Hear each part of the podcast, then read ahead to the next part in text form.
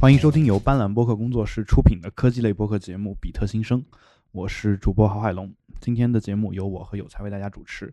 有才出来打个招呼。Hello，Hello。啊，今天呢是我们的第一百三十六期节目啊。今天的这个录制时间是北京时时间的三月十四号，二零一七年三月十四号，好像叫白色情人节，对吧？然后呃我就老记得今天就是这个派节嘛，啊，我以为是派。呃，第一是白白色情人节嘛，因为日本这个商家呢，把啊每个月的三月十四号都叫成了某某情人节，就为了卖东西，而且他编了很多故事，然后说什么男的送女的在这一天，然后女的送男的在那一天，这事儿、嗯、对他们其实是一个，就呃虽然说有全世界最低的出生率，嗯，和全世界最宅的宅男，嗯、对吧？然后有花钱去买这个拥抱。嗯，去 买这个微笑，有各种，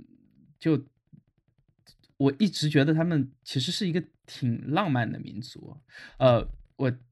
应该是前两周看到在这个 YouTube 上有一个悉尼长大的，应该是新加坡女生吧，然后呃在东京待了四五年，然后呃从事和视频行业相关的工作，然后她还。挺喜欢去拍这些，然后拍这个东京的方方面面嘛。然后看他拍，呃，东京郊区有一条街是根据日本人小时候看的一部这个卡通片，嗯，来给整条街来做一个具体的规划的。然后这个街上面的装修，然后这个牌子，呃，开的商铺的这个。品牌名称就基本上这类全都是和那个卡通片有或多或少的之间的联系。然后我看完那个，我其实还是挺震撼的，我觉得。嗯，对。然后还有一条就是呃，七龙珠街。嗯、好吧，这 这我倒没看啊。啊，其实我我我我在我对日本漫画看的确实太少啊。然后、虽然虽然聊起来我能能聊出一些，但是其实基本没怎么看过。啊，这这跟我们小时候那个消息闭塞有很大关系。那那会儿，我记得我学前班的时候，有人拿了一本《灌篮高手》，嗯、那会儿叫《篮球飞人》，就那那个、嗯、那个漫画书，然后然后全班就已经抢疯了，而且那个是好像是几百册当中的一册，还是几十册当中的一册吧。然后它也只有那一册，然后没有没有其他的那个若干册，所以。我们经常看这种连环画或者连环漫画，都只能看看一个小片段，看不了全本。那不是应该是看这个卡通片吗？嗯，卡通片就上小学三四年级那样子，就在国内还是挺流行的吧？当时我记得三四年级那会儿，我看《足球小子》，大概是啊，OK，对，然后包括那个聪明的一休啊，可能再小一点，然后还有其他一休，对。确实，一休确实看过，啊，嗯、然后嗯，反正我就是对日本的这些都不是很熟，但我看日本的比较多的东西是，呃，推理小说，啊，和他的一些就是描写性比较高的、但我觉得那可能是你这个成年后了嘛，啊，对，也也算是对，差不多是成年以后的一个事儿。我到现在我还有一套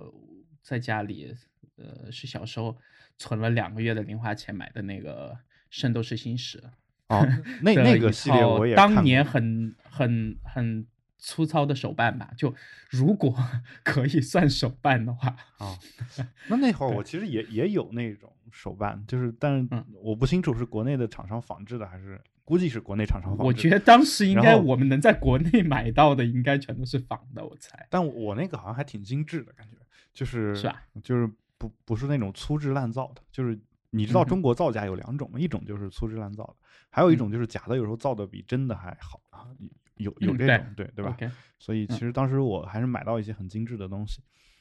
啊、不过确实是没什么钱当时啊，跟现在一样啊，手头一直很紧。然后，嗯，对，然后就 OK，嗯，对，然后啊，当然明天是我们的三幺五嘛，对吧？这个有才在过去的一年在消费方面有没有什么？特别痛苦的事情，除了苹果以外啊，呃，除了苹果以外，我我就现在过着类似于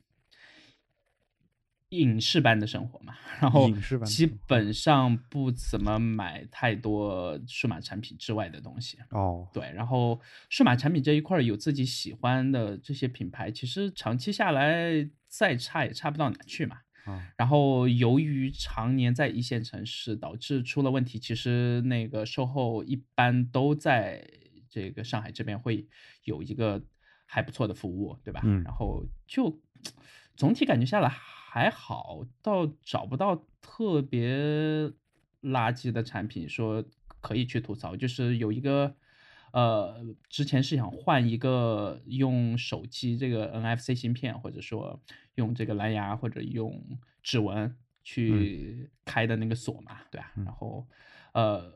对，那个锁是出了一点点问题，呃，那个锁是我少数在实体的这个商场里面买的，嗯，好吧，呃，大概不到两千嘛，嗯对，然后呃后面出了问题以后就就稍微扯了一点皮吧，然后打这个呃售后客服拖了一段时间，然后才把我这个货给彻底退掉。然后我现在还是在用这个钥匙开门，对，我还以为你是你打了幺二三幺五，然后没有人理你。我觉得。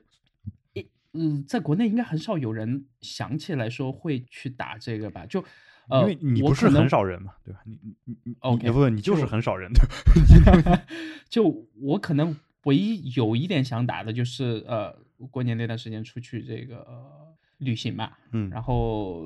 确实那个呃体验是特别糟的，然后我觉得就除了旅行产品以外，其他想不到特别差的产品了。嗯，旅行旅行产品确实是比较痛苦。我一直在国内，呃，参加各种团就没有特别开心过。然后我从来没参过团，对，然后但是但我参加过一次，也就反正但然后听闻他们说呢，也也没有什么特别开心的啊，就嗯是哼所以后来我就养成了一个人旅行的这种习惯。然后嗯。对，然后过去一年其实啊、消费方面的这种质量问题呢，其实都在我们的预料之内，就该有的都有。然后，嗯呃，其实我特别想说一件什么事儿呢？就是其实现在我们不是都吃外卖嘛，嗯，呃，每天送外卖的人他是有不一样的，就是对有有些人他会给你送到你的办公室，有些人嗯呢他会送在电梯口，有些人让你下楼取一趟，然后。呃，还有一些人呢，就是有些人他会把里面该带的东西都给你带着，然后有些人呢，他会就反正比如说我经常吃的一个东西，要喝东西需要吸管，然后他就不给带吸管。然后还有一些人呢，就是他能够按时按时送到，然后有些人就按时送不到，或者说会嗯提前个半个小时、一个小时送到。呃，我其实一直在想啊，就是现在的问题在于说，对于他们这种人，就就一个送外卖送的好的和送的不好的，我们有时候没有没有那那么多办法去激励那些能准时送到你办公的地方的那些人，就是导致后来后面的一个结果就是，大部分人为了为了能够准时送送达，并且尽可能多送许多送一些单，他就会在这个嗯、呃基本上的现在的一个平均的水平，就基本上都是要求你去电梯口去取啊，就大概到到了嗯这样一个程度。对，然后我觉得呃，在上海，其实我这段时间常常叫外卖，也没有说让我去电梯口取。你哎，你是你是住宅，对你你你不一样啊，就是你是你你去办公区的话，就你在公啊司里面的话，一般都是在电梯里面，电梯但是口去取。这个我可以理解嘛，因为好多那个办公楼需要去这个刷胸卡啊或者啥之类才能进。当然，当然这个事儿我也能理解，我只是说有有些时候他们他们这些人呢是有做的好，有做的不好的。然后你光给个五星或者不给个五星，我觉得这事儿起不到多大作用，就是因为大部分人可能首先没有太多的有人有评价的习惯啊，嗯我拿到饭了，我吃了，我之前去餐厅我没有没有必要给服务员打个分儿啥的啊嗯，然后现在呢，我觉得就有一些这个软件开始给提供了所谓的打赏功能，这个我觉得有可能这是一个解决办法，有点像这个国外的小费的这个制度啊。但在国外还行，但是国内就没有这个习惯嘛。对，我知道没没这个习惯，但如果说嗯有一个小哥他送餐每次送特别好送的都特别准时，然后我嗯每个人都给他打赏的话，那势必是不是可以激励其他人也跟跟他去学，而不是说他看到别人不送到楼梯口，或者说不不准时送送到的情况下，跟自己挣的一样多，那他也没这个动力。嗯，对，我就讲到外卖，就到今天为止，我觉得还是有一个呃呃特别难解决的问题吧。那嗯当然，我觉得这个可能餐馆都解决不了。嗯对，就一个这个餐具，包嗯括整个包装的这个标准化的问题。嗯呃，很多餐厅，呃，如果不是那种很大牌的连锁，对吧？它其嗯实就用那种买的类似于公筷那种东西，然后其实质量还挺差的嘛。不是，应该叫类似于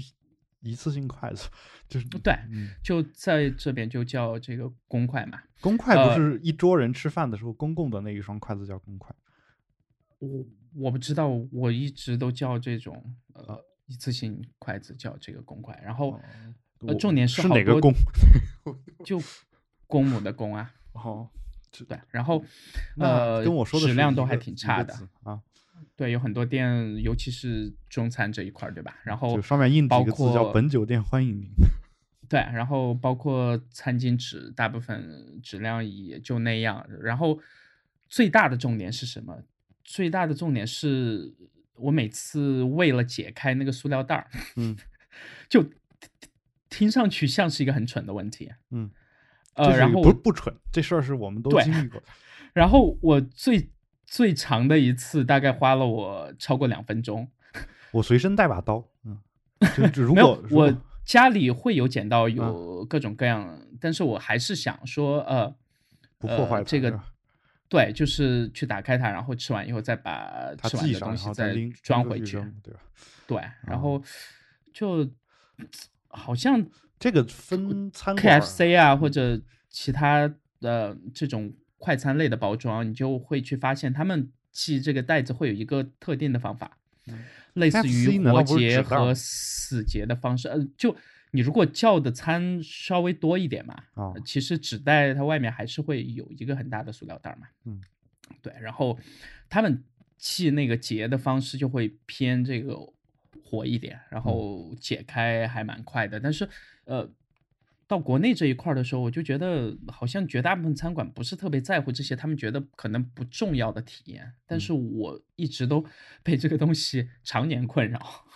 就是我觉得，首先这这个也不是餐馆儿的问题，可能就是我我是一个送外卖的，是那我在所以说，我觉得就需要这个平台方 有一些类似于这样的培训，对吧啊？这样的东西，然后像水手类似于标准化，对，像水手一样，呃上船之前先讲讲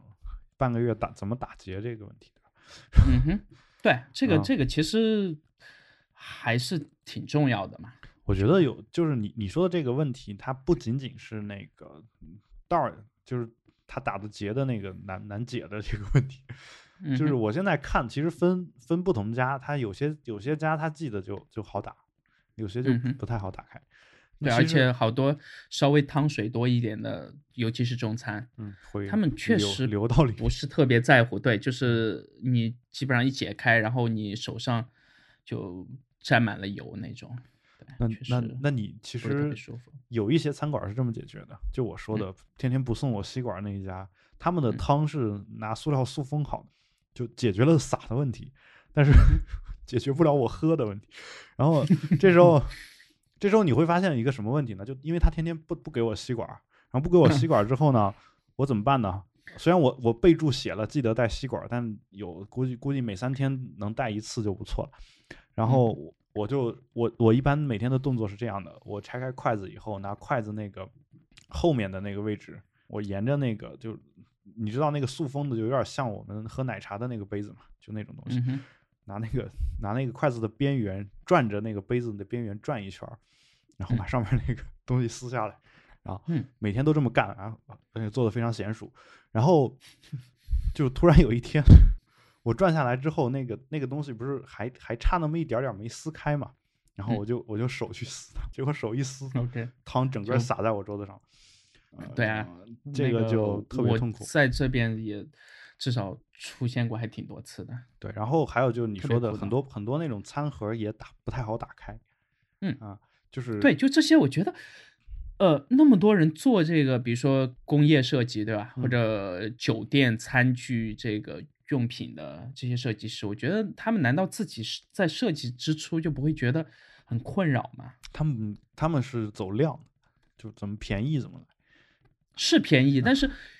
你在不换材料的情况下，对吧？呃，你换设计其实只是换一个模具的前提下，不会对你的成本产生特别大的影响吧？嗯，就模具换模具，他们觉得也可能，嗯，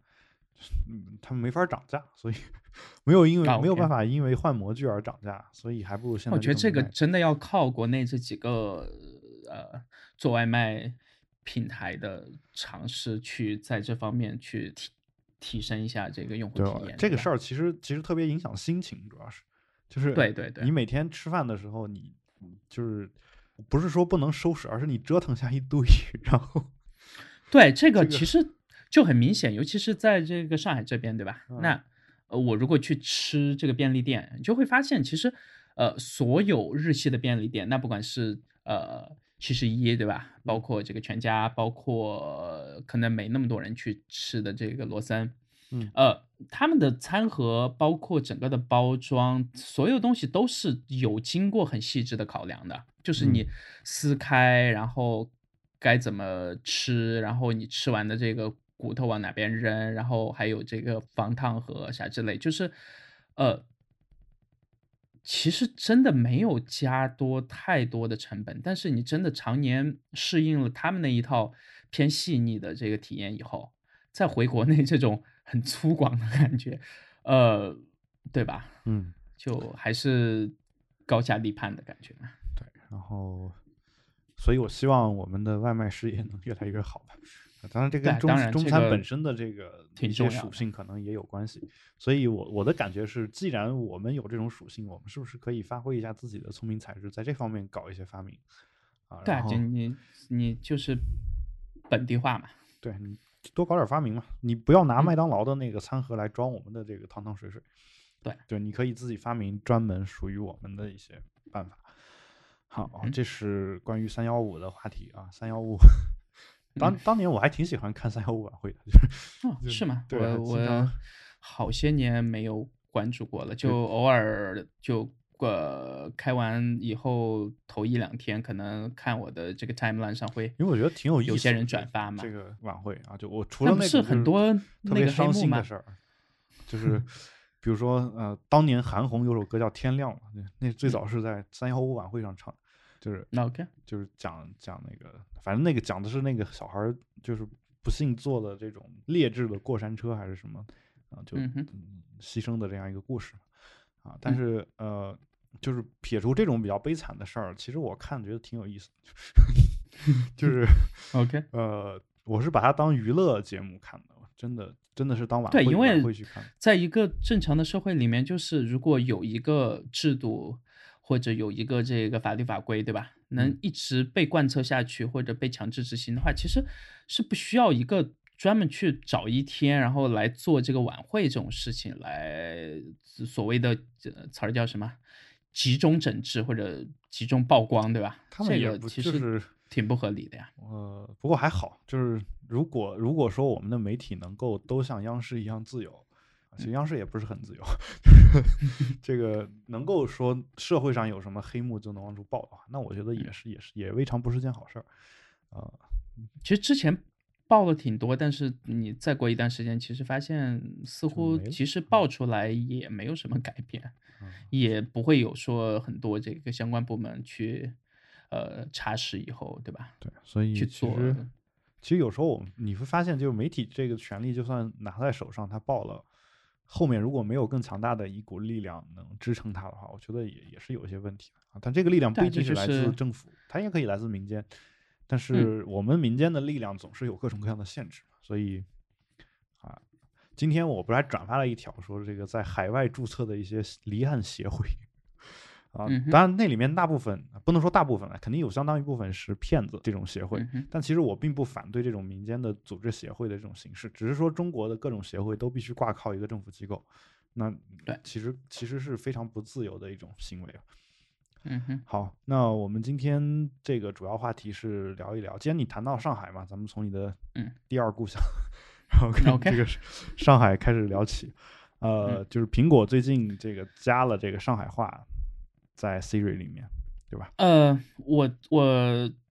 这段时间测了一下，这嗯个应该是先从这个呃 macOS 十点十二点四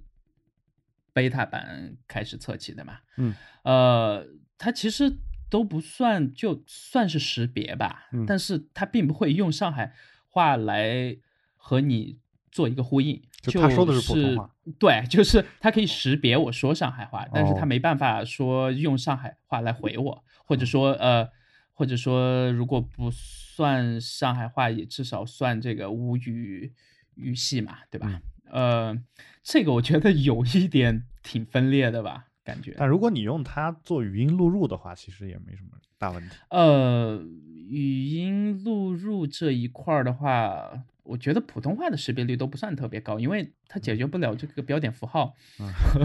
基本的停顿的话，其实就没办法做一个常规的东西嘛。对，所以其实讯飞还好一点，讯飞上面基本上有、呃对有至少很多在中文这一块儿嘛，很多的方言版本，我我忘了他们有没有上海话。我记得有。对，反正就我当时反正自己也试过广东话啥的，就是嗯哼，用我仅有的那几个词，然后 在那儿试了半天。嗯，然后呃，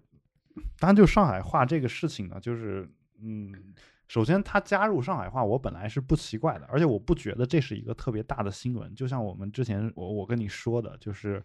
呃，其实，在维基百科里面，上海话它是一种单独的语言，就是列成一种单独的语言。呃，对，以上海话为代表的吴语语系嘛，就呃江浙沪这一带了。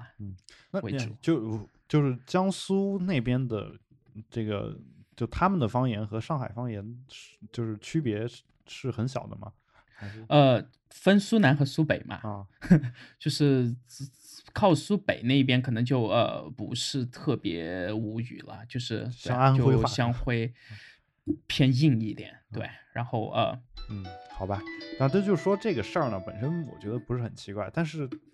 呃，你在这儿就是有才在这里面提了一个问题，就是方言在语音识别和助理方面重要吗？啊，这件事儿呢，我觉得其实可以分两个层面去想这个问题。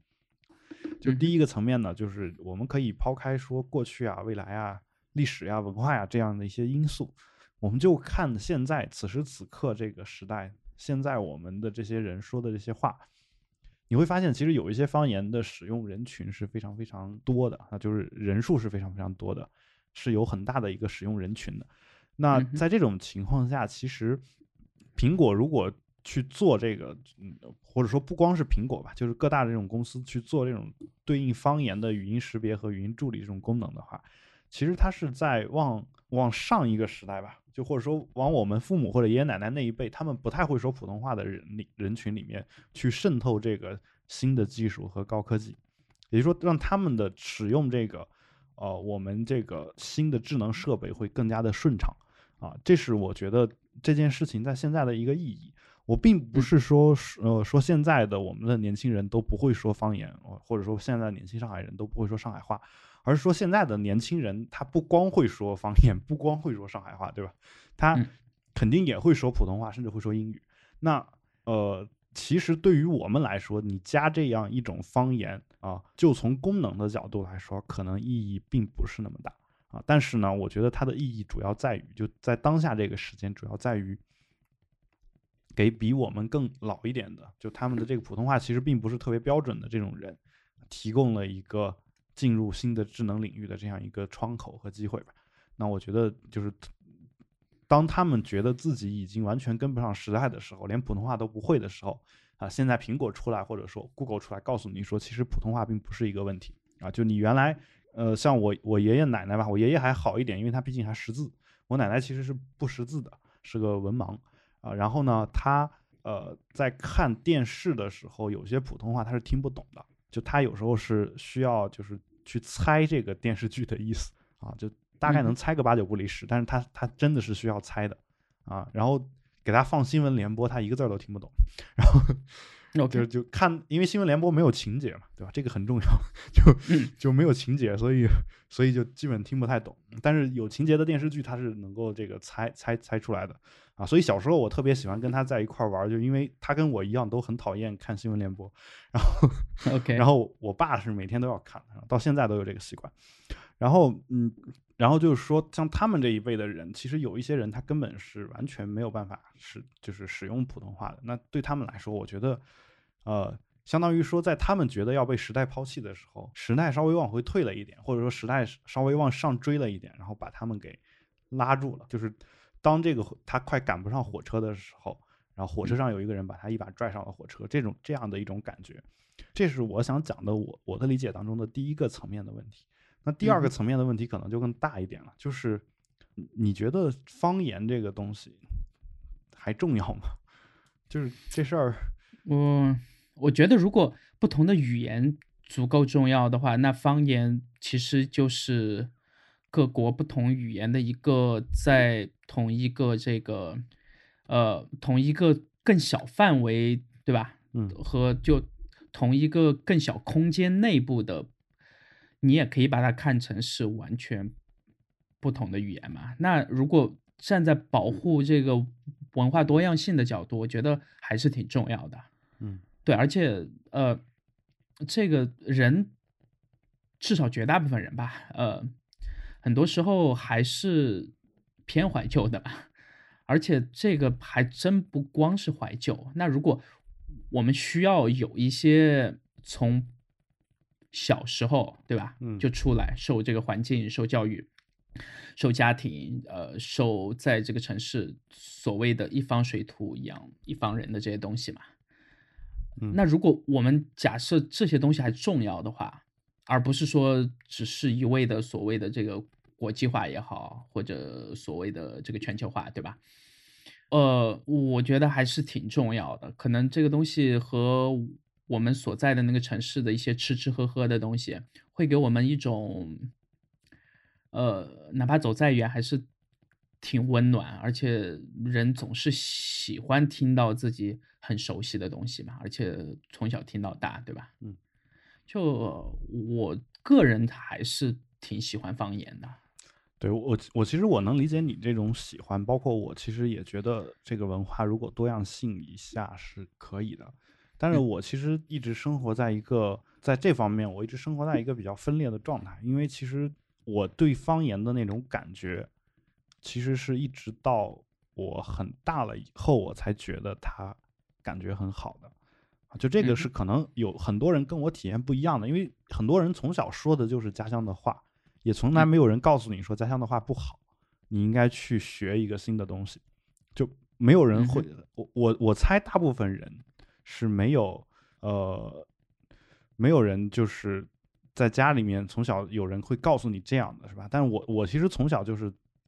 听着这样的话长大的啊，就他当然像我爸他没有明说这样的话，嗯。他的意思就是说你就应该说普通话，你就应该学普通话。啊，就他他会他会一直给我灌输这种思想。这个我觉得主要是以我们在学校的教育为主，因为确实呃。除了广东嘛，嗯先把广东先抛开，因为广东我我还是有些广东朋友，确实虽然说他们小时候也学普通话，但是是广东长大的老师，嗯 教他们那个普通话，就嗯多少呃会和我们这边还是差别挺大的。就包括我我自己在就我自己的很多教语文的老师，那个嗯川普、呵 呵还挺标准的，然后有特别重的齿音啊，有特别重的什么，但是由于是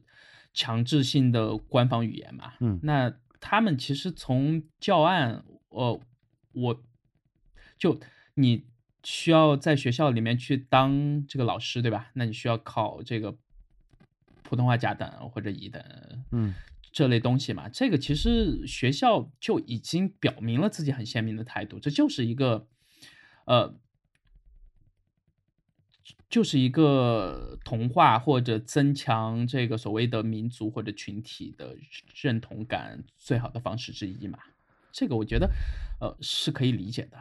对，但我我我想说的可能不是这一点，就其实嗯你你说的这个事儿，我我不清楚是所有人都跟你一样嘛？嗯、就是学校里面会强制老师去考这个东西。然后我、呃我的理解是，OK，或者以我以我的观察啊，就哪嗯。怕我们的学校是要求老师去考这个证儿的，他考考的时候可能说的是普通话，但是他回来给我们讲课的时候，可肯定是不会用普通，就是嗯整个我们觉得可能是你们那个城市真的是太小了，因为确实你要在呃真正的城市里面，嗯。我从小就没有听到在课堂上面有不用普通话来授课的老师，就哪怕他普通话可能嗯。不算是特别标准，但是他一定会强迫他自己。我我整个呃，就是首先小学的时候，我们有一个很好的习惯啊，就是上课回答问题用的一般都是普通话，啊，嗯然后读课文一般用的也是普通话，就你很难想象读课文用方言读是吧？但是呃，等 等我们等我上了初中以后，呃，我的整个中学阶段，老师讲课全都用的是方言，而且呃，我们读读这个课文，到了到了高中以后读课文用的都是方言啊，就就不用普通话读。就是对这个，我有一个特别好奇的点，然嗯后呃，之前有求证过一个和你有点类似吧，就是也算是出过自己的出版物的这样一个朋友，嗯。呃，他是这个上海人嘛，然后我就说你写东西的时候会在心里就是去构思啊，或者去这个默念，嗯。的时候，你是会用上海话念，还是会用普通话？他说，呃，我他构思或者写一些写一些需要很传神的东西的时候，他嗯真的是会用上海话的。嗯这个我在问他之前，我真的没有意料到，就是呃，我总觉得似乎在一个语系下面久了，其实很多时候会很惯性的去用这个官方的这个东西去思考。那有一个很大的好处就是你写出来东西不会说有一些偏地域性的东西嘛，对吧？嗯那就像我自己偏南方的这边的朋友，绝大部分人听郭德纲的相声，看赵本山的小品，完全找不到笑点。真的吗？对啊，就是我就包括我自己看赵本山的嗯呃小品，很多时候我都找不到笑点。赵本山的那个确实就是因为赵本山的笑笑点，就恕我直言，他有时候他跟方言没关系，嗯他他他就是嗯，就是你觉得好笑不好笑的问题，他有点像相声里面的伦理根，就是哦 OK，我就说我是你爸爸这事儿，他觉得另一方受到侮辱的那个人，他啊可能会觉得好笑，但是如果你你你一直觉得那个东西不是受到侮辱的话，那其实无所谓。就是就像外国人，你老说我是你爸爸，他他才不会觉得有什么特别难受的这种感觉，对吧？嗯哼，就是所以但我就我我我只是从我和我旁边很多朋友的角度出发，我觉得可能呃从语言幽默的角度来讲，嗯。这个南北方语系，尤其是一些细分下的语系，包括广东的朋友有他们自己语系下的这个语言幽默嘛。那成都有我们自己的叫这个四川方言，以这个李伯清为主的这个叫散打，啊，呃，其实都有属于自己的那一套东西。然后呃真的看到北方那些，就是在全国性的这个平台上，对吧？嗯去推我，不管是因为北京是这个首都，还是所谓的政治文化金融中心，呃，或者是其他任何原因啦。嗯，那呃，重点是就是很多时候是强制性的用他们那个笑点或他们的体系下的语言幽默往全国推。然后嗯我其实那么多年，我到现在很多东西我还是完全没办法接受。对，嗯，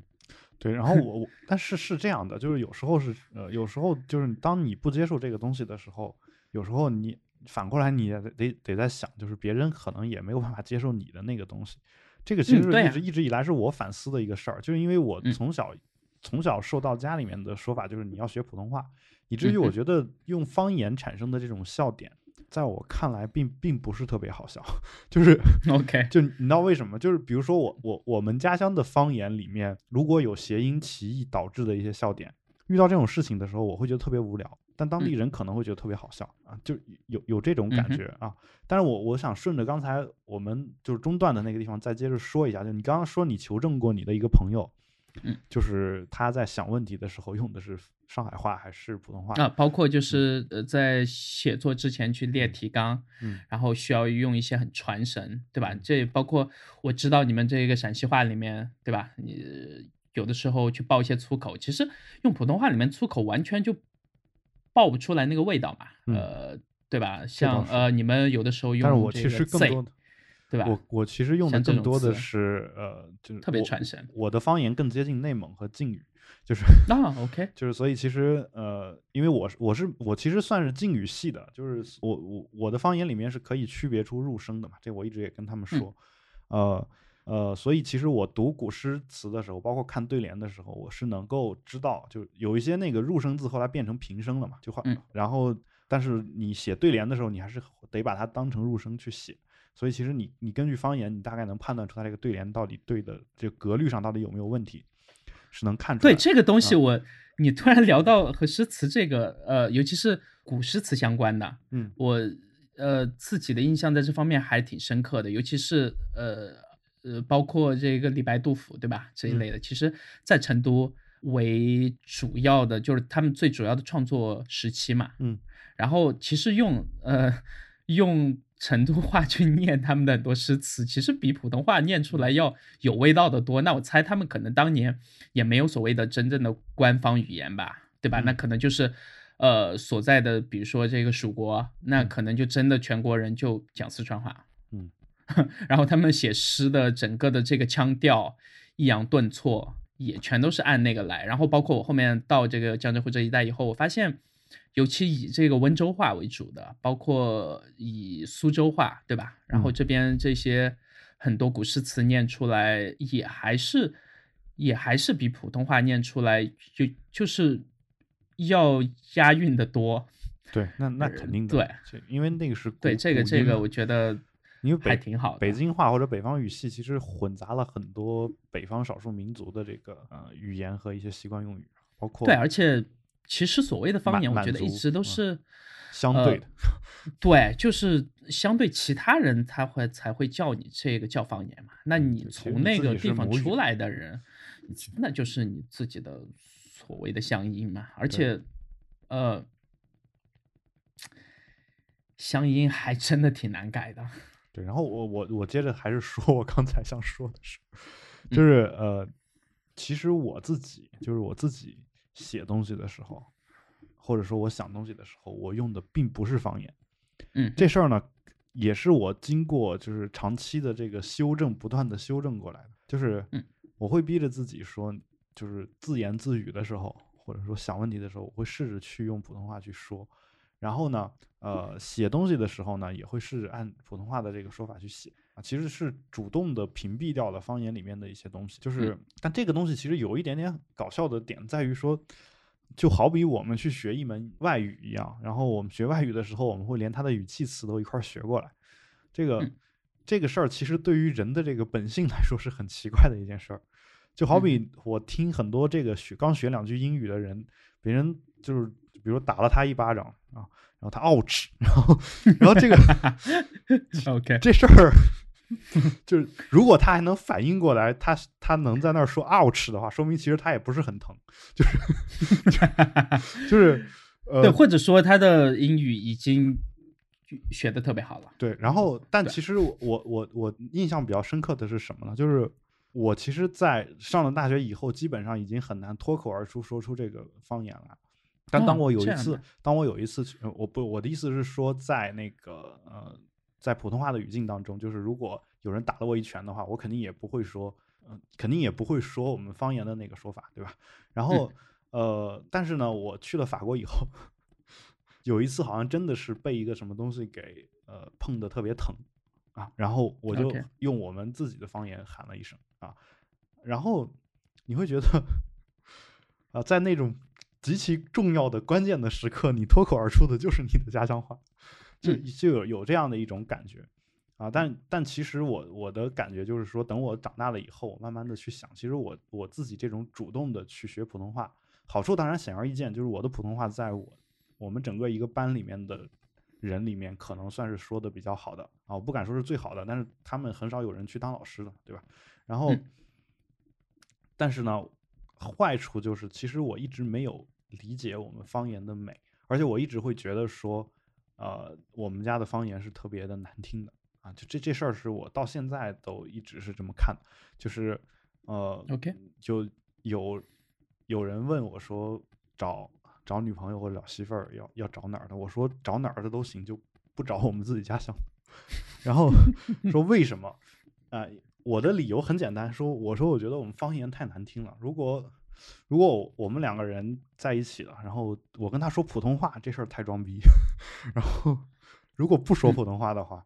就是我说普通话，我会觉得特别别扭，因为两个人都是当地人，我就是为什么要故意说普通话？然后可以讲这个英语啊。对我们说普通话的 那个呃，就是 Can you speak Chinese？然后 然后然后然后就是呃，就会出现这种情况嘛，对吧？然后呃，所以后来我我我我当时的一个很很重要的原因，就是因为像我们家方言说我爱你这三个字特别难听、啊，就你感觉 OK，不像是真的是很浪漫的在谈恋爱。但不真的是传递出来的这个意义更重要嘛？呃，是，但是后来我发现，其实你知道，中国本身传统上它不用这三个字去传递这种意义，嗯呃你明白吧？就是其实我们是一个偏保守的民族嘛。像陕北嗯那边，你如果想直白一点，你可以唱民歌嘛，对吧？你你嗯唱陕北民歌里面，它都直奔主题的，连连爱这这一步都省了，有时候，对吧？然后会有会有这样的一些情况，所以后来我慢慢的体会到方言里面的一些美，但是我发现就是其实已经呃不能说有点晚了，而是说其实是有一点后知后觉的这种感觉啊。但是呢，话又说回来，就语言这个东西，有时候在我看来，它是一种就是保存某种东西的多样性这件事情，在我看来，有时候它是一种，它不是第一优先级的事儿，就是 OK，当我当我有这个功夫、有这个精力，并且愿意为他做一些事儿或者喜欢他的时候，我可能才会愿意去做这个事儿。就好比说，当年我我去参加一个雅思考试吧，然后有一道题叫就是你对这个动物保护怎么看啊？然后嗯 我当时跟那个考官说的大大概的意思是，呃，哦少吃点烤肉。不，我的意思是，在中国很多人人现在还吃不饱饭，就嗯是在像像我的家乡那边，在我上高中的时候还有饿死的人。那 OK，那在这种情况下，我们是不是得先考虑一下人的生存问题，而不是先考虑动物的动物保护的这个问题？我大概回答的是这个，但是我说的这个说完之后，我看就是考官整个那个脸色是非常的僵硬的，就感觉特别奇怪，他觉得我对你的观点是不可理很不正确对？政治很不正确。就就我对，我这个人和动物是呃生而平等，对吧？对嗯，他可能也没有那么那么高的这个呃叫种际主义觉悟，然 后然后，但是我虽然我是有国际主义觉悟的，但是我我我也没有种际主义觉悟，但是嗯他他当时就是那那种态度嘛，然后他后来他给我的分数可能还比较客气，因为当时我本来也英语也不怎么样，然后他给的分数还可以，但是就这件事儿呢，让我感觉到就是说，其实有一些东西就是大家的对他的理解是不一样的。他就是说，当你一个国家还没有解决温饱问题的时候，你可能很难去想一些这种更加形而上的东西。啊，就嗯。像保护动物，其实虽然好像是在保护生物的东西，但其实它也是一种形而上的东西，它有点像艺术，就是保护方言这个事儿，包括保护我们什么民间快失传的某种艺术，嗯这种事儿，我觉得是一样的，对吧？就是你只有在其他事情都解决好了以后，这个时候，比如说你，比如有才现在就是生活自由，然后呃说话也可以随便说啊，然后呢，呃呃，与此同时他又很有钱，那这个时候呢，他对嗯上海话非常有兴趣，这个时候他为呃保存上海话做出了自己的一些贡献，那我觉得是完全能理解的，而且他也有可能去做这个事儿。或者说他觉得某个艺术特别好啊，比如说像我们播客艺术非常好，然后他愿意为播客这个事儿支付一些费用，或者贡献一些自己的金钱，然后或者付出一些自己的努力，那这些我们我们都是能理解的。那还有像比如说民间艺术也是一样的，像什么呃北京这种各种胡琴，对吧？胡琴呢，你二胡是大家比较熟悉，但还有其他各种胡琴，可能那种那门手艺早就失传了，对吧？或者说，嗯就是使用那种乐器的人并不是很多。那种东西理论上讲，如果没有人去继传承的话，那它就是会灭绝、会消亡。但是你你要说非让我去帮助它传承一下，或者让有才去帮助它传承一下啊，就是天天有很多人在呼吁，微博上转的人特别多，说这个东西再再找不着徒弟就失传了。嗯哼，但是转的那个人为什么不去学呢？对，是就是我和你是持同样的观点的。就是转的那个人为什么不去学呢？就还有就拿语言来说，中国有一种世界上使用人数最最少的语言啊，还进入世界之最，有种语言叫女书，你听过吗？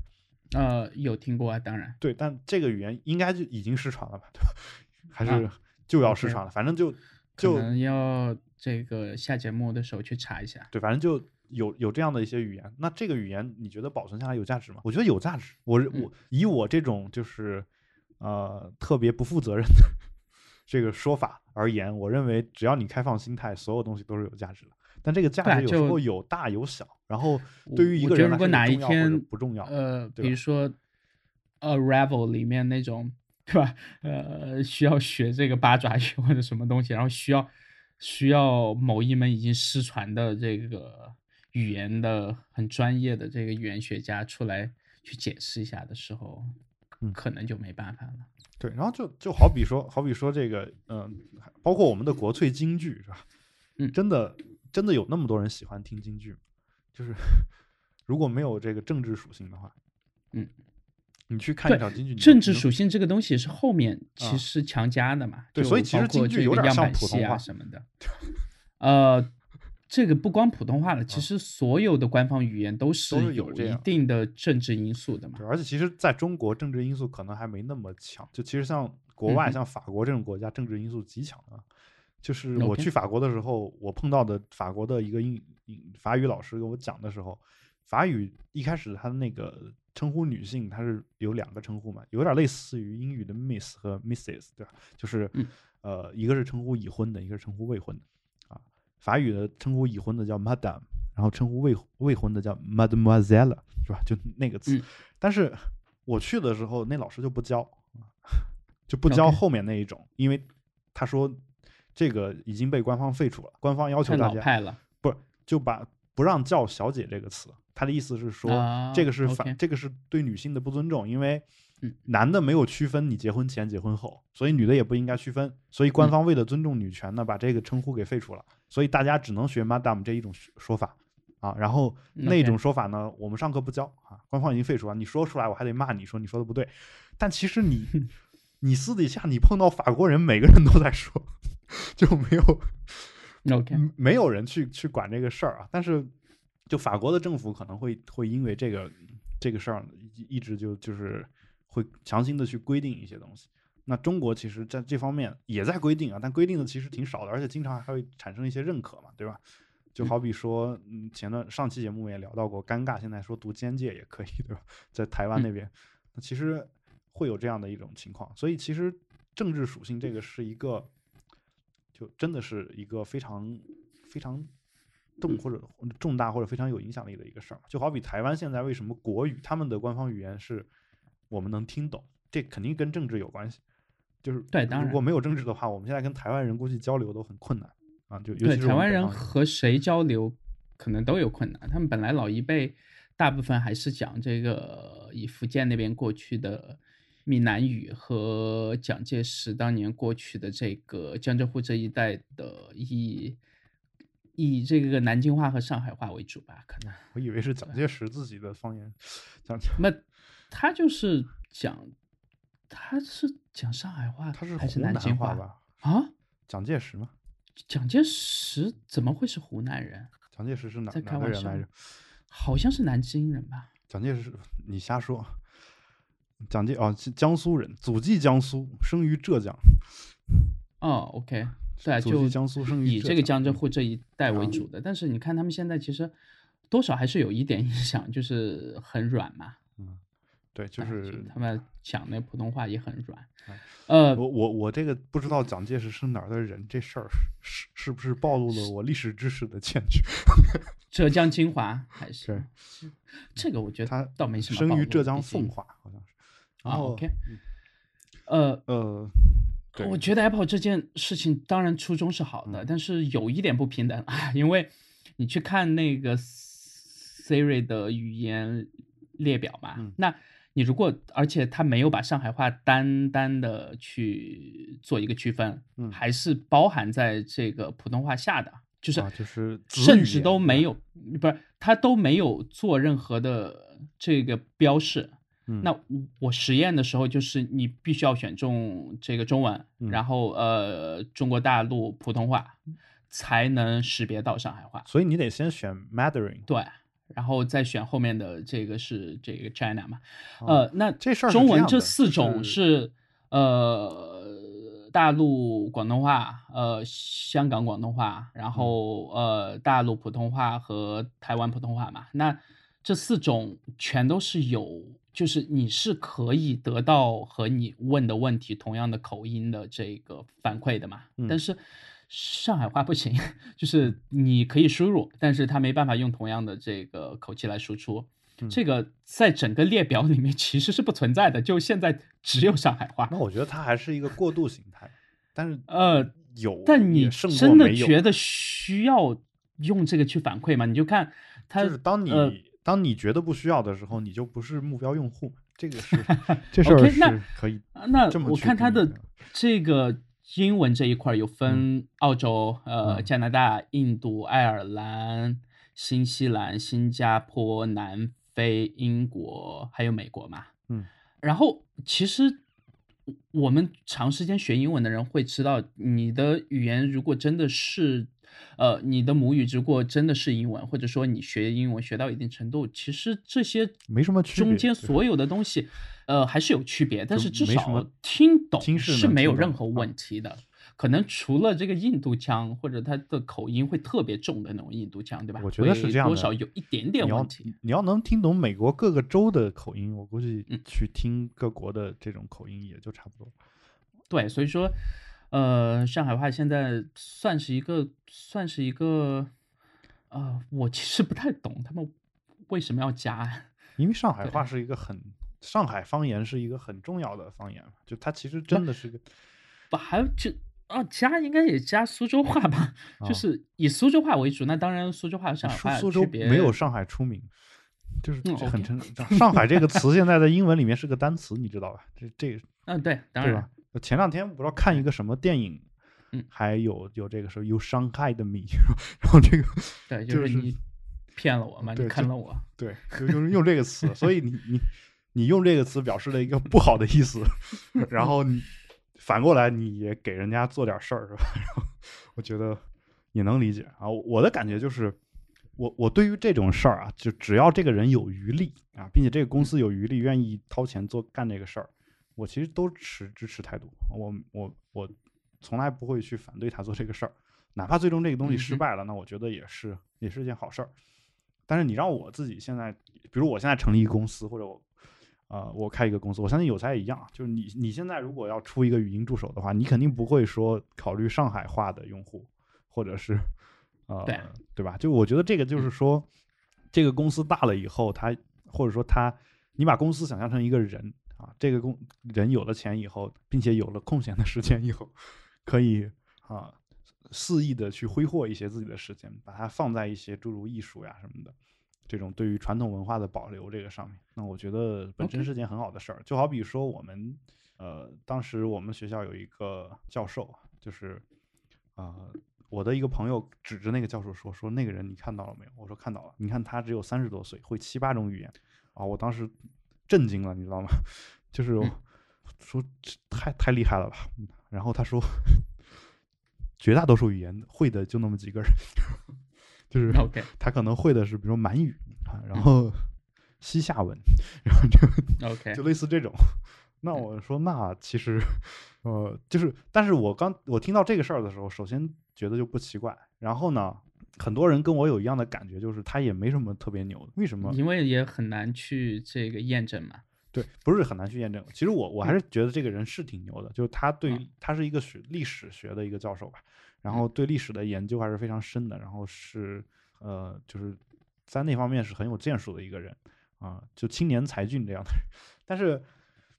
但问题就在于说，嗯，我们现在这个社会是不以你会那些语言为就是为荣的。如果他自己的兴趣爱好，那另当别论，因为他自己会从中得到爽嘛。但是如果你从功利的角度去看的话，由于整个社会他不认可你这种能力啊，那所以这种能能力可能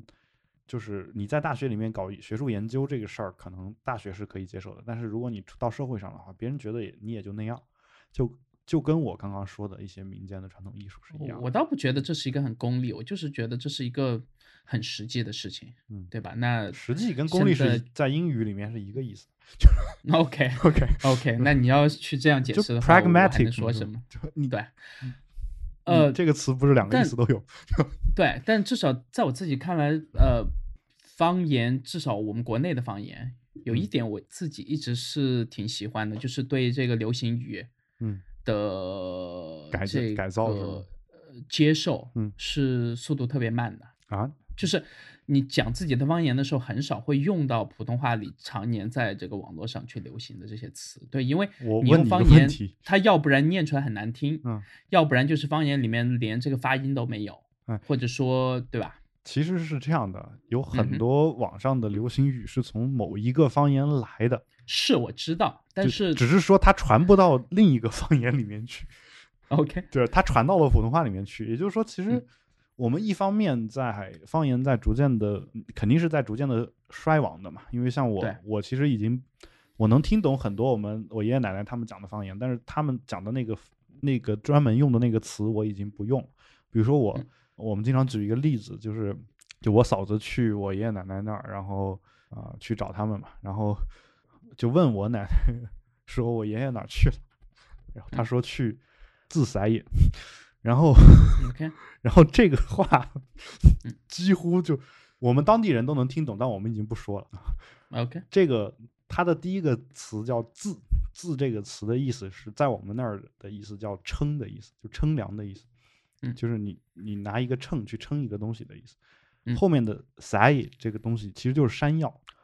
山药是山药，在我们那儿，山药这个词指的是土豆，知道吧？OK，对。然后它的这个话的意思是他去称这个土豆去了。那称土豆的意思是什么呢？他不是说他自己拿着秤去称，而是他要去市场上去买买这个土豆的意思。啊，就是就就这么一个词，它其实是是这个意思，所以基本上听不懂。但是这个词我们已经不用，但是反过来说。呃，就是当这个方言消亡的时候，方言里面的一些词它变成了普通话里面的流行语。这个其实相当于说，它在衰败的过程当中，又逐渐的把一些比较有活力的词又融入到了我们的流行语体系里面。啊，虽然我一直不太喜欢说这个流行语，但是有时候在想说，这可能也是对这个传统文化的一种保留。我只能去这么去理解了啊。那当然，呃，其实我们今天列在话题里面这篇这个从路透社出来的文章，呃，这还是持一个偏褒扬的态度吧，就是至少，呃，在语言的这个覆盖的人群和地理面积，嗯，上来讲，这个苹果现在应该是首屈一指，那对吧？它和这个微软的。Cortana，然后和 Google 的这个助手和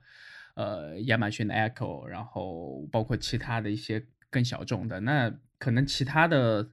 在一些这个实际的应用和深度方面，可能要比它好。但是你要说到语言的覆盖面，确实暂时无人能出其右嘛。那我觉得。还是有一些更深的问题，让我在用它的时候，你不管我用什么语言，用中文、用英文，还是就用我自己的这个母语的官方语言的时候，呃，可能这些模型，我觉得现在 Siri 的问题并不是多少，而是还是没有办法，质量也还 OK 了，但是对，呃，最主要就是没办法像和一个人类正常的去对话。就是真的就是质量问题。我 问下一个问题的时候，他已经把我上一个问题的东西彻底忘掉，然后就少那种，呃，就上下文联系的情境式的对话嘛。这个，对谷歌，呃，这个用我们的亚马逊、Cortana 全都有。这用我们的专业术语来说，呃，Google Apple 如果你把它想成一个人的话，Siri 想成一个人的话，嗯、他这个人是不具备听能逻辑的，就是，嗯，就是他不会在你问他问题的时候对你接下来的想法做预测，也不会结合上下文去理解你你对要说，的话。这个是我最痛苦。然后嗯最近，呃，不是他说把那个 text to speech 这块功能，至少在呃美音这一块儿，呃嗯，改进了挺多嘛。然后我去打开了这个选项，就是你如果选中屏幕上的文字，然后它呃把这段文字全都给从头到尾念出来嘛。然后我发现它现在会念标点符号，也会念这个 emoji 了。嗯 呃，口音和我们平时用 Siri 的时候口音会一样，然后多少有点停顿，感觉比以前要好不少。但是，呃，和谷歌的比起来，多少还是会有一点差距。对我是觉得，嗯但是我现在，我这两天在那个 Pocket 里面的文章有两篇是用这个去听完的，然后感觉你当然和正常的这个人类说话还是会有差距，但是基本上可以做到取代我去看一些偏短一点的文章了。我觉得这个还行嗯，对好吧。，text to speech。好吧，那我们 要不今天节目就先聊到这儿。OK，就这一个话题。对，一个话题挺好的，我觉得，嗯，我一直想聊一点偏人文的东西，这个今天终于在科技的角度找到这个切入口，啊然后聊到了一些偏人文的东西。那我们私呃可以私下里找个时间，呃，我们两个测一下这个 YouTube，呃，应该是谷歌车库嘛，就是嗯一个偏实验性质的项目，其实包括 Gmail 在内，嗯就是从这个就百分之八十和百分之二十给员工嗯分配的时间，呃，从那百分之二十的死掉的项目里面出来的。啊，就是然后共同看电影的一个东西，共同看视频的一个东西。对，然后这个 YouTube 这个东西我，我是觉得我没有太大信心，因为呃，谷歌真的做不了社区，就是它就是没有这个基因，就跟苹果也没办法做社区一样，对吧？就是嗯他们只要一接触，只要一做 Google Plus，就谷歌可能连 IM 都做不好，做不好就是它的 Hangouts 以 Hangouts 为出发的，到现在我都不知道谷歌出了多少个聊天软件，你知道有个我 Google Wave，就我猜有有超过十款了吧？就从第一款出来一直到现在，从最开始那个 G Talk 嘛，嗯对吧？然后到 Hangouts，到 Allo，到呃，就是到那个，就你也不知道它出了多少款。然后最近不是还出了一个打算和这个 Slack 去做竞争的一款产品嘛？哎，它之前已经有过了，然后 对，然后呃，我觉得这个 YouTube 这个东西我挺感兴趣的，呃，我想试试看，然后就是能两个人你有一起看同一个视频，然后能这个聊天儿，然后干嘛的？你你试过这个东西的实体版？实体版是什么？就是看电视是吧？当年 啊，对，看电视就是实体版，但是就是我们在上大学的时候，可能也没什么电视这个东西。嗯呃，我不知道你们上大学宿舍里面有没有电视啊？就有中国有有中国有些大学宿舍里面是有电视的，但是我们没有。但是我们学校有一个嗯特别好的一个地方啊，就我没去过，居然，但是确实挺好的。你也知道我上大学多苦，然后 就那个地方是是这样的，它它是可以看电影的。这个电影它是用什么放的？是用一台显示器放。然后 OK，这个尺寸是多少？啊，我不知道尺寸多少，但是就是有超过二十寸吗应该应该没超过。然后？OK，就这个这个是地方呢，一个小屋能容纳四个人。嗯哼，然后你要看电影的话，就约四个人，或者你们两个人包场也可以。就是 进去之后，你戴着耳，你们俩戴着耳机在那儿看电影，有有这么个东这么一个形式的东西。所以你你给我看这个 Google 这条新闻的时候，我第一反应就是这个玩意儿就是我那个东西的线上版。我觉得 IM 都已经那么发达了，对吧？嗯，就我觉得两个人在看同一个视频的时候，再加上安卓有这个分屏功能嘛，嗯至少七点零之后的系统，嗯我不知道它为什么要在里面去加一个实时聊天和评论的东西，因为呃，可能和我们前段时间在一期节目里面聊到他刚嗯。推出的这个，把在北美的一些这个电视台，对吧，包嗯。括一些在线的这个呃嗯流媒体的这个月付费制度也加进去，然后嗯。也算是就是，其实实际上你可以把 YouTube 订阅这个服务以后，算作你自己家里面的一个只用互联网来看的电视，对吧？你就嗯是真的完全可以把你之前的这个 cable 这一类的东西能去掉的全都去掉了。嗯呃，至于效果，现在暂时还在试运行阶段嘛，所以说我觉得，除非把那个先做稳了，然后这个再在某一种程度上有点类似于你知道，呃，Apple TV，嗯，在上次开发布会的时候嘛，然后我不是推出那个全新的 tvOS 嘛，嗯。然后呃加了一大批新功能啥之类的，然后我记得。呃，在某一些这个呃球赛，就对吧？包嗯。括 NFL 或者 NBA 这样的球赛应用里面，呃，你可以同步在右边直接刷你自己的这个 Twitter，嗯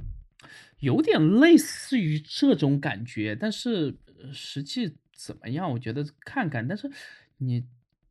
呃，我专门想到做一一个个那个 separate 的 app，我觉得是一个很聪明的做法。就是你你你如果再把你这个 YouTube 的 app 里面的层级 再搞得比现在再复杂一点的话，我觉得嗯、会有一点 confused 的感觉，对吧？而且现在的评论其实要往下面拖很长，然后才能看到评论，而且呃。我我是现在已经不太喜欢现在 YouTube 的 app 了，就是在一些操作逻辑上面已经有他们自成一派的东西，然后和系统的不管在 iOS 上还是安卓上，它嗯有它自己一些更高级的操作，包括触摸屏幕边缘、去快进快退这些东西。然后其实很多其他的 app 是没有这些偏手势的东西的嘛，然后的会有一种割裂感，对，然后我觉得呃我想到一种用途，就是呃，就是这个事儿是这样的，就是我一直以来想做一个节目，嗯哼，就这个节目是我去一边看一边评论一个其他的节目，弹幕吗？呃，就这个就是我更期待的是什么呢？就是能语音评论，就是但是我不清楚它的这个 app 最终会不会允允许我们用语音去聊天，就一边实时开着语音，一边 YouTube 还没有的话，我觉得这个应该可能性不大吧。对我的意思就是说，呃，你比如说，啊，这这我看的这个节目可以是任何节目啊，你可以是比如这个，呃，就就就是很烂的这种，就是综艺节目、娱乐节目，也可以是球赛或者什么。那这个时候我可以开个直播嘛？就这个直播呢，我不一定非得等那个，不一定非得是那个比赛或者那个节目正在直播的时候去讲。你可能这个节目已经看了一遍了，或者你你没有看过，但是你平时对这个事儿不感兴趣，但是你你嗯特别感兴趣，我我怎么去讲这个节目啊？如果他做的不好，我可能在那儿骂或者怎么样，就是呃，那这个时候呢，我就可以跟大家约个时间，比如说我礼拜六晚上九点，然后大家来直播间，我们进入这个房间呢，我们会共同的去看 YouTube 上这个视频，然后嗯在看的过程当中呢，我会实时的去发表评论啊，然后对这个带着大家一块儿去把这个节目看完。这个东西其实就是从直播出来的一个变种嘛，或者嗯。说，我之前其实有见过类似的欧洲的公司，我记不清是俄罗斯还是英国啦，嗯。呃，的一家公司有在做这个事情。那当然，他们那上面有点类似于当年那个被很多国家都彻底封掉的纯 BT 盗版那个叫什么？海盗湾。Popcorn，就哦是你直接可以在线去看这个流媒体嘛，而就嗯。是不太需要去这个下载嘛。然后哦，呃，我是用他们那个源，然后结合那个公司写的一个类似于 App，也有这个网页端。这个是我从一个英国朋友那边得知的。我有一次是和她聊天，然后她说她和她男朋友在看电影，但我说你男朋友不是在英国吗？就是嗯你在上海。你是怎么和他一起看电影？他说就通过这样一个网站，然后两个人，所以你在他们家的然后两个人同时在聊天什么的。没有，我我就是问他啊，说你下午下午有有没有空啥之类的？对，然后她说她在和她男朋友看电影，然后对啊，嗯挺好，嗯晚晚上再说。是不会有人和你去吃晚饭的。OK，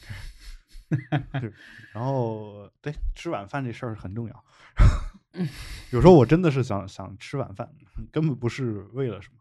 就是想吃个晚饭。然后好，呃，那其实最近我又观察到另外一种东西，就是嗯。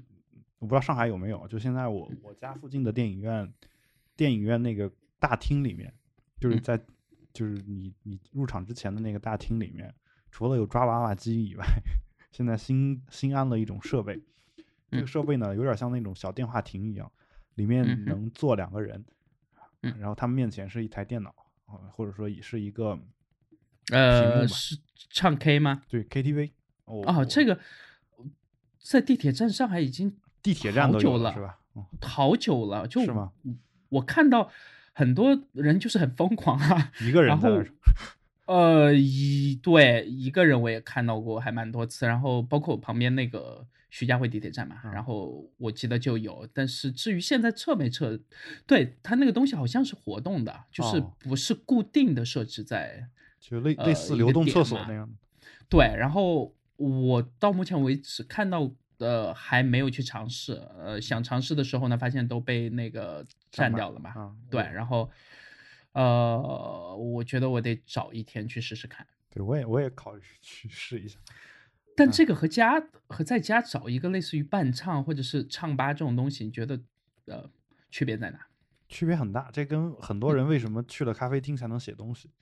就需要其他人注视，或者有自己的听众，或者是 就可能呃都不需有那种嘈杂的能就是感觉。就是想去一个跟家不一样的、不熟悉的地方，就是哎，那我这种心态还真不存在，我就觉得就我就问你一个问题，就是嗯哼有些人他考研的时候必须得到教室里面上自习，他他自己在一个人在家是学习不进去的。对，那就是给自己的一种所谓的心理暗示。对，有些人他看书必须得买 Kindle，他用 iPad 是看不进去。就是哎，这个我认同，因为我就是没办法用 iPad 看呃电子书，我可以嗯，看 PDF，好吧但是，PDF 难一道不是般都是电子书？呃，不一样，因为嗯 PDF 和我用 Kindle 的那种心态是完全不一样的。就是我用 Kindle 是不会去考虑会想学什么东西的，啊，就是更多的是看一些很长篇大论的长书，然后有点感想，那当然最好也会做笔记什么的。但是寻寻亲记什么的。呃那当然就不会去看篇网络小说了。嗯那嗯呃，寻亲记根本不是网络 iPad 小可说能 就是杂志或者是呃技术类的这个嗯文档，对吧？这种东西偏多，因为毕竟还是彩屏嘛。我的意思是你说到这个长篇大论，我就想起《寻秦记》这种书来。哦，嗯最近看这个小于一，呃，小于一是多少？小于一和伦敦和这个伦敦传都是在 Kindle 上面的呃页面显示都是超过五千页吧，啊五千页到七千页，Kindle 现在有有有页面的数量显示了，是吗？我都没注意。对，就是你它之前是行数嘛，就是 Go to 嘛，它之前只有行数显示嘛？我就。呃，现在是就是按它那个六寸切割过的那个哦来显示，反正还就我看了一下实体的页数，也都是在六七百页啊，对，我记得前两年 刚就刚还真的挺长的，大概就十分之一的那个概念，我觉得，对，就是 Kindle 的页面数一般会是指数的十倍嘛，对，我记得大概是这样。前两年刚刚学术的学术界不知道哪个期刊还是哪个哪个哪个引文风格，最嗯承认了，终于承认了这个，你直接引用 Kindle 的某一段话，直接用它的那个行数来引用，就是哦，是这样的吗？对，就是那那如果重新排版或者是不那更新 Kindle 一下呢 Kindle 的那个行数是亚马逊自己一套算法定死的，重新排版不会受影响。哦但是呃，你你你如果是新版的话，你只要把版本给标明就好了嘛，对吧？这个没没问题。嗯只是说早年间他们写论文的时候，你觉得还挺酷。你要查专著的话，你下的电子书是不行的，你得去图书馆找到那本纸质书，找到它是多少页，然后把那个给写上。然后就就特别痛苦，就你你写的时候可能是直接从 Kindle 上引的，但是你最后你整理参考文献的时候，你还得泡着图书馆一条一条去对。有时候图书馆没那本书，你还得去别的图书馆去找，特别痛苦。这个我觉得偏期刊或者那种很专业的需要去索引的那种书，真的不适合在 Kindle 上，因为它有一个很大的问题，就是呃，一由于它不在乎配置嘛，嗯所以说它的索引过程，包括它的搜索过程，其实还是慢啊，对吧？对，但其实 Kindle 你可以要稍微强一点的设你备可以用用电脑去看嘛，这不一定非得在 i Kindle 那个设备上去看。呃，我刚好是相反，就是我如果买了 Kindle 的书，嗯，不在 Kindle 上面看，我就觉得是浪费，因为我喜欢那个屏幕的感觉。我也喜欢，但是我我的嗯想法是这样的，就是，呃，其实有有时候你在亚马逊上买书，更多的意义在于说，只有那上面有这个。那 OK，对，这个时候你你买完之后，就如果那个书本身是需要你做很多摘录和笔记的话，那我觉得，嗯呃，我我有时候更愿意在电脑上看，更更方便一点，因为。呃，再加上就是有时候我会为了检索，有有时候可能我会让它把它转成这种能全文检索的这样的一些格式，比如 EPUB 这种格式，然后再去搜然后这个时候可能就就要比在 Kindle 上搜呀什么的更顺畅一点啊。对，作为现在北美排名前几的最大的电影公司嘛，啊。对，就他们现在确实还挺大的，亚马逊在做电影这一块，而且嗯好像的这个看评论说，呃，应该是日本那边透露出来的一个消息，应该是今年的 Kindle 可能是进化到真的会出彩屏了，就是我等第二代到了一个 我等第二代，我还 其实还好，因为啊毕竟那个售后好嘛。然后其啊实、售后被中国不是已经搞死了吗？就是还好，我这台嗯 Oasis 不是换过那个三台了吗？啊，就因为中国已经有会偶尔有这个阴阳屏，对吧？然后因为中国已经有了，就当年中国没有的时候，我们在海外代购的 Kindle，就是你你跟他说坏了，然后那边给你寄一台新的过来，然后你就不用把旧的寄回去，然后结果很多人就说自己坏了，然后然后就就就彻底取消了这样一个服务。要买行货的，对嗯。Kindle 这个亚马逊做硬件其实并不是特别擅长的一件事，嗯这个大家还是有目共睹的嘛。不过我我其实之前买过，我送过别人一个 Kindle，然后我自己买过一个 Kindle，、然后自己买过两个吧。就其实之前在外国买的，总共我买过两个，然后呃都没出什么问题，还挺好对，这个就好像亚马逊的周边的产品好像都还行，但 Kindle 这个屏幕的素质确实不是特别平均，就是呃，尤其是这种看电子书看的特别多的时候，你会发现，如果屏幕有一边偏黄，对吧，或者有一边偏白，嗯，就所谓的这个阴阳屏，其实会挺影响观感的，嗯就是你看书看的特别多的时候。我我我当年就它没有背光的时候，我觉得那个还挺舒服的。对，那当然你们，但是有背光就更方便还是还是要舒服一点，对吧？对，然后那我们今天就聊到这儿，然后对，这就是我们好久没做的所谓的 after show，对吧？那我们今天的节目就到这儿啊，感谢大家的收听。嗯如果有任何的问题，也欢迎大家通过社交网络与我们取得联系。呃，我们的微博是比特新生四个汉字，我们的 Twitter 和 Instagram 账号呢都是 Bitwise FM，也欢迎大家加入我们的 Telegram 群，欢迎大家访问我们的官方网站斑斓点 show，欢迎大家收听由斑斓播客工作室出品的啊这个月暂时处于停播状态的保持冷静啊。嗯哼，好，我们今天节目就到这儿，拜拜。拜拜。